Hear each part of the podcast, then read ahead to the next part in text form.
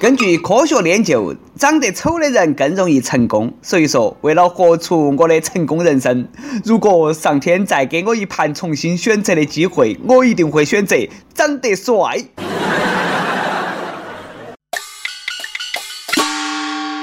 各位听众，各位网友，大家好，欢迎来收听由网易新闻客户端轻松一刻频道为你首播的轻松一刻语音版。我是又帅又成功的主持人，来自 FM 一零零四南充综合广播的黄涛。很多人都以为长得漂亮容易成功，长得丑的人呢，往往人生灰暗。我跟你说嘛，你错了。英国的最新研究表明啊，长得丑的人呢，才更容易成功，因为长得丑哈，会让一个人更需要努力啊，才能够说服别个。久而久之啦，这种人各方面的能力都会更加突出。听完这个结论，我突然感觉我们又丑又不成功的那些人呐，前途一片光明，嘎。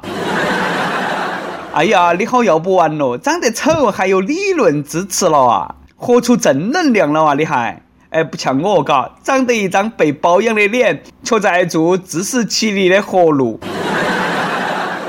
长得丑的人确实更努力，不能靠脸吃饭噻。你再不奋发图强、破罐子破摔，那你可能都吃不到饭了哦。要不哪么？你看马云那么成功呢？终于晓得自己一事无成的原因了，注定一生平庸，做啥子都不得行，因为长得太帅。哎呀，恼火了，天妒英才呀！从来没想过你成功了，竟然是一句骂人的话啊！我估俺那得出这个研究结论的科学家一个二个的，可能也好看不到哪去，还多会自我安慰的嘎。哎，你那么自欺欺人好不好哦？长得丑，性格嘛都要好一点嘛，嘎。哎，你莫那么多脾气嘛，你都那么丑了，你还有啥子资格发脾气嘛？温柔一点啊！我很丑，可是。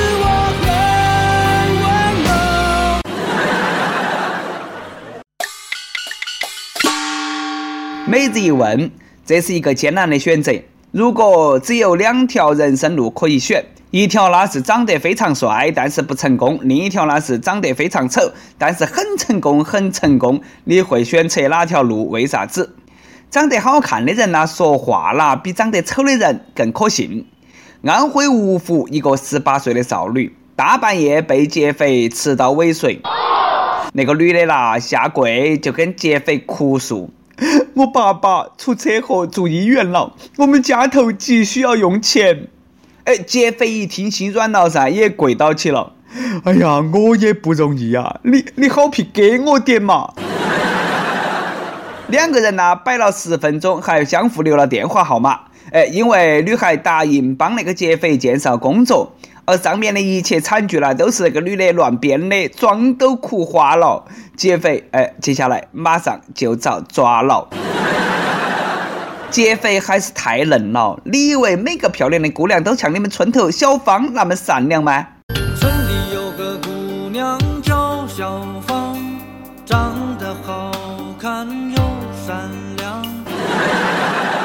人生如戏，全靠演技。这个妹儿上学的时候作文呢应该不错啊，哎，编惨剧和劫匪聊人生，你咋个不当编剧呢？这个故事告诉我们，会编故事真的很重要。劫匪古案都崩溃了，这个社会骗子啷么都那么多呢？人与人之间连基本的信任都没得了，说好的一辈子谈人生呢？古案出来以后，这个女人的话啦，她连标点符号都不得信了。这个劫匪肯定没有看过《倚天屠龙记》嘛？张无忌的妈早都说了，越是漂亮的女人呐，越会哄人。听妈妈的话没得错。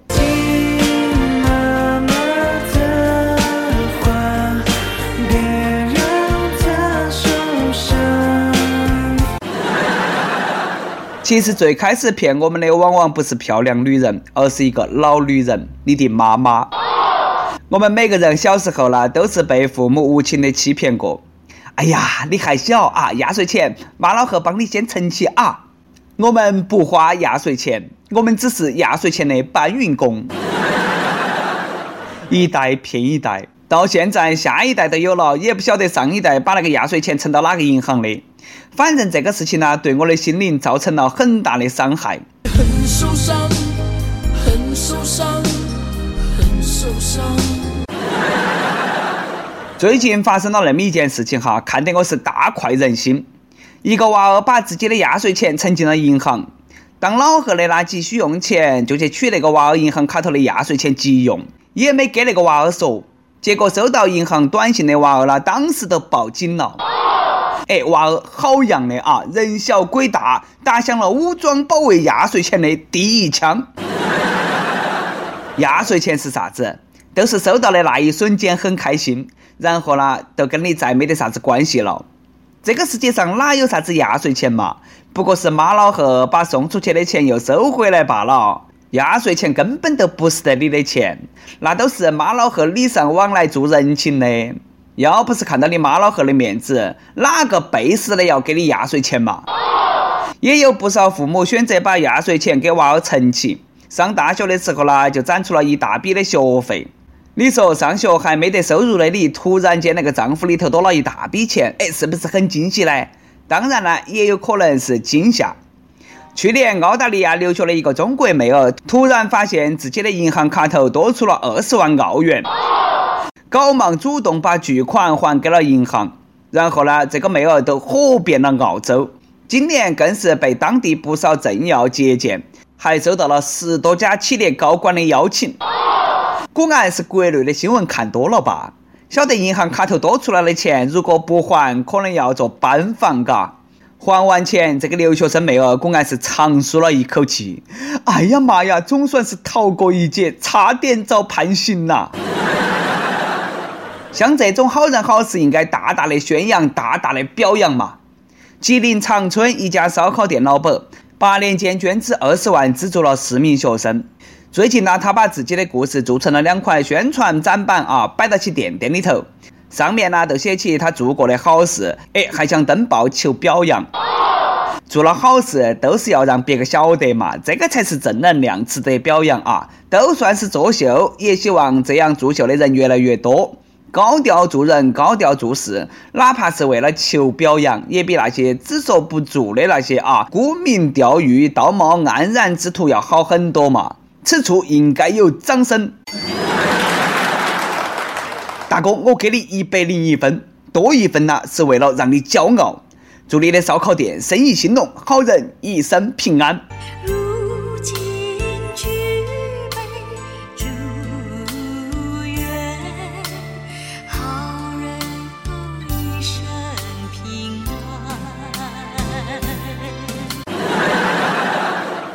不过呢，有的人哈自以为是做了好人好事，实际上呢是坑人做坏事。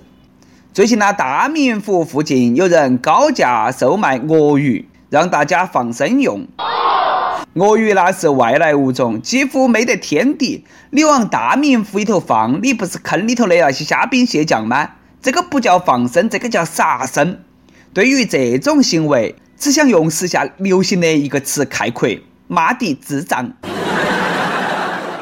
其实也不用太害怕，说不定卖卖鳄鱼的老板晚上又把他抓回去了，嘎。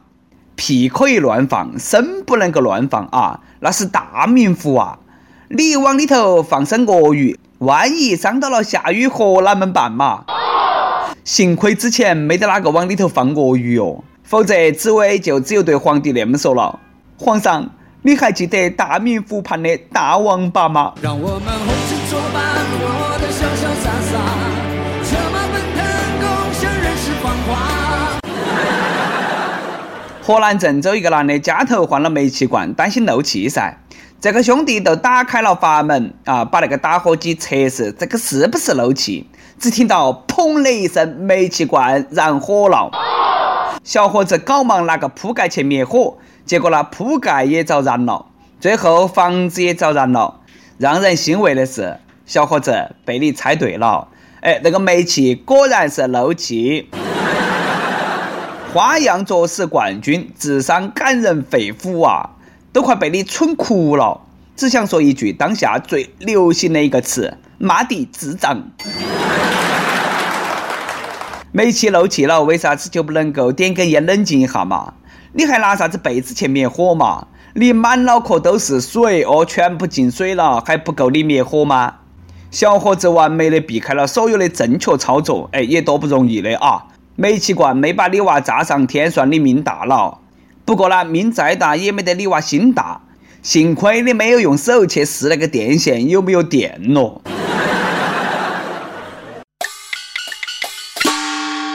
跟帖 UP 榜上期问：你有啥子不为人知的怪癖，敢不敢拿出来和大家分享嘛？湖南一位网友说：见到美女流口水算不算嘛？哎，你这个算啥子怪癖嘛？我看到美女我还流鼻血嘞。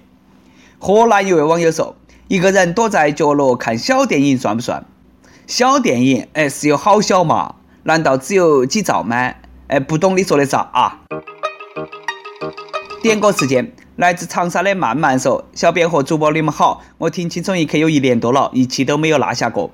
二月十六号晚上我失恋了，虽然说恋爱的时间不长，而且还是异地，但是自己还是很难过。不知道他说最开始是因为寂寞才和我在一起的，是不是真话？哎，这句话真的很伤人。”我想点一首《大圣归来》里面的插曲《从前的你》，希望自己能够回到很快乐的自己，也希望他能够认真对待出现在他生命当中的每一个女孩。小编呢，祝福这个可爱的妹儿啊，早日回到从前那个快乐的自己。呃，不要因为一个男人的不靠谱而不相信爱情，也不要因为一棵树放弃整片森林。安静的等待，大胆的追求，真正的爱情一定会到来的啊！加油！想点歌的网友可以通过网易新闻客户端“轻松一刻”频道、网易云音乐告诉小编你的故事和那首最有缘分的歌。有电台主播想用当地原汁原味的方言播《轻松一刻》和新闻七点整，并在网易和地方电台同步播出嘛？请联系每日轻松一刻工作室，将你的简介和录音小样发到其 i love 曲艺幺六三点 com。好的，以上就是我们今天的网易轻松一刻。我是来自 FM 一零零四南充综合广播的主持人黄涛，你有啥子话想说哈？可以到跟帖评论里头去呼唤主编曲艺和本期小编李天二，我们下期再见。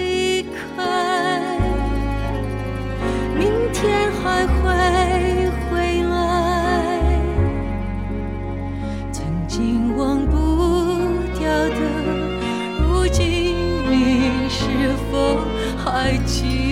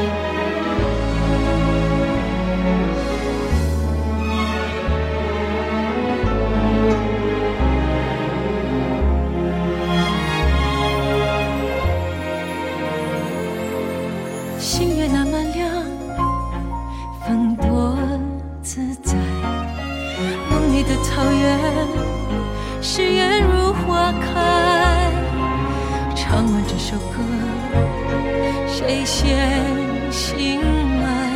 说好不分开，何必未来？你说你